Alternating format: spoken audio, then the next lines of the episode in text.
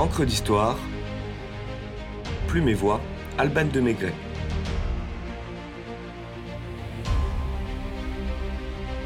De l'étrange coutume du procès des animaux.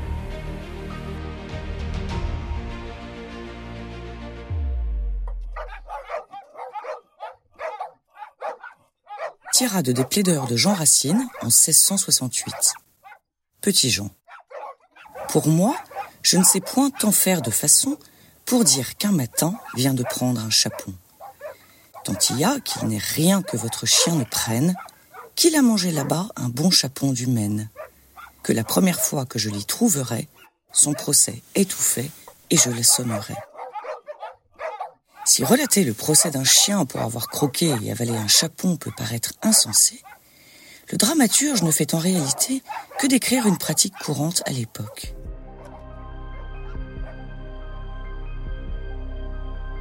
Un rat a-t-il grignoté vos réserves? Des chenilles processionnaires ont-elles parasité votre pain? Une truie a-t-elle mordu votre enfant? Des cicadelles ont-elles ravagé votre vigne?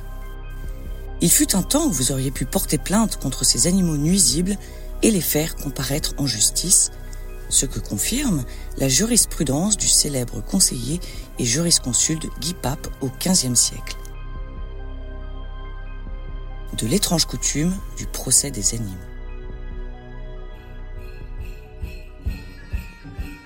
Les premières légendes chrétiennes et les romans chevaleresques plaçaient l'animal comme l'égal de l'homme.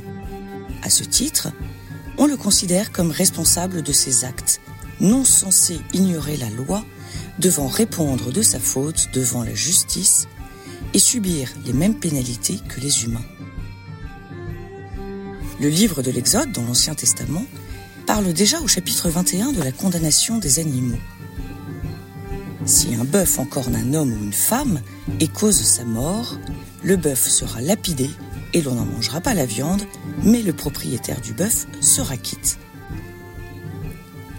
Lorsqu'un animal commettait un délit, l'affaire était saisie par une autorité compétente.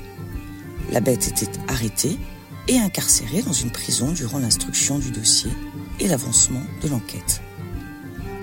Témoins entendus, procès-verbaux établis, le magistrat rendait sa sentence et en avertissait oralement le condamné dans sa cellule.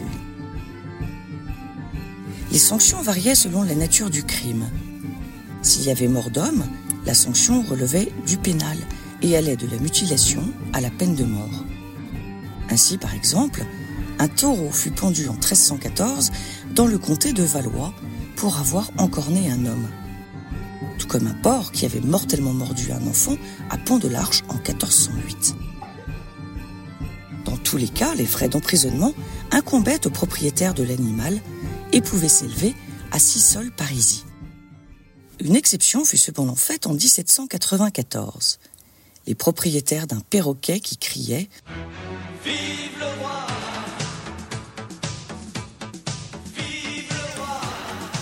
À une époque où ce type d'aphorisme était légèrement, sinon démodé, parfaitement déplacé. Ils furent guillotinés par le tribunal révolutionnaire. Mais le volatile fut gracié et confié à une certaine Madame Lebon, avec pour mission d'apprendre au cacatoès une locution plus en vogue à cette époque. Vive la République Vive la France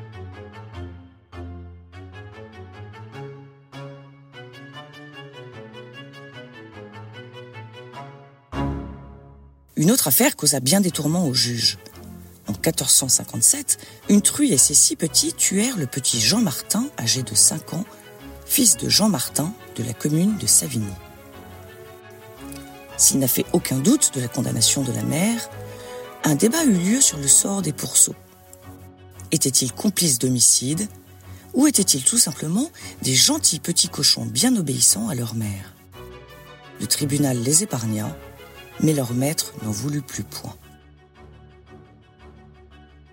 Les animaux n'étant pas tous des meurtriers, des instances civiles réglaient les affaires liées aux bêtes nuisibles comme les chenilles, limaces, charançons, sangsues, mulots et autres charmantes bestioles devant un tribunal religieux.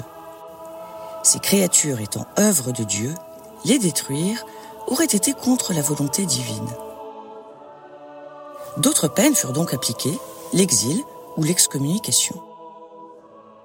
Ainsi, en 1120, l'évêque de Lens excommunia les chenilles et les mulots qui ravageaient les récoltes de ses fidèles. Les mouches de Foigny connurent le même sort l'année suivante. En 1480, l'évêque d'Autun ordonna au néfaste Limas de quitter le territoire en procession. Et le juge ecclésiastique de Troyes accorda six jours aux chenilles pour disparaître.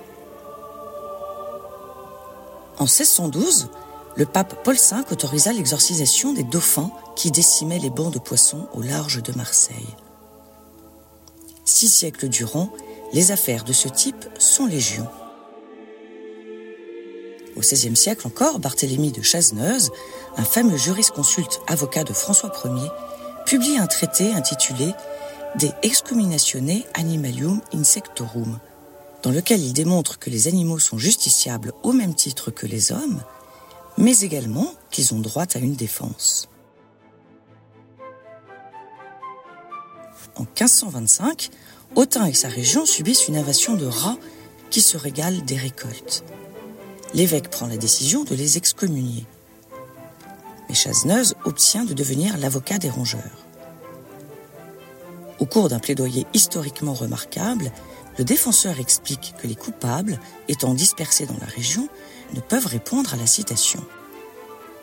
Décision est prise que les curés de chaque village doivent notifier une nouvelle assignation. Les rats ne se présentant toujours pas, l'avocat argue que le délai est trop court. Il ajoute que la route jusqu'au tribunal est longue et mal tracée et que le danger pour les prévenus est considérable. Les chats de la région rôdent en embuscade, prêts à les engloutir. Jacques Auguste de Toux, qui a relaté l'événement, laisse néanmoins un insoutenable suspense sur le verdict du procès et le sort des muridés.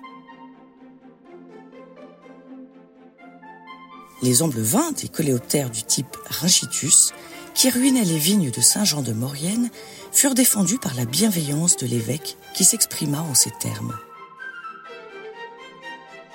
Comme ainsi soit que Dieu, auteur suprême de ce qui existe, a permis que la terre produisit des fruits et des végétaux, non seulement afin de nourrir les hommes, mais pour la conservation même des insectes, il ne serait nullement convenable d'agir avec trop de précipitation contre les animaux qui se trouvent actuellement en cause.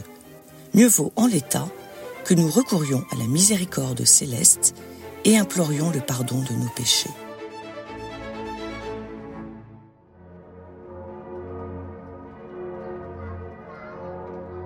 Aussi absurde que cela puisse sembler, les excommunications d'animaux n'étaient donc pas rares depuis le Moyen Âge, et Voltaire s'en amuse dans son dictionnaire philosophique de 1764.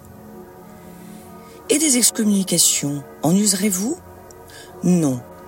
Il y a des rituels où l'on excommunie les sauterelles, les sorciers et les comédiens. Je n'interdirai point l'entrée de l'église aux sauterelles, attendu qu'elles n'y vont jamais.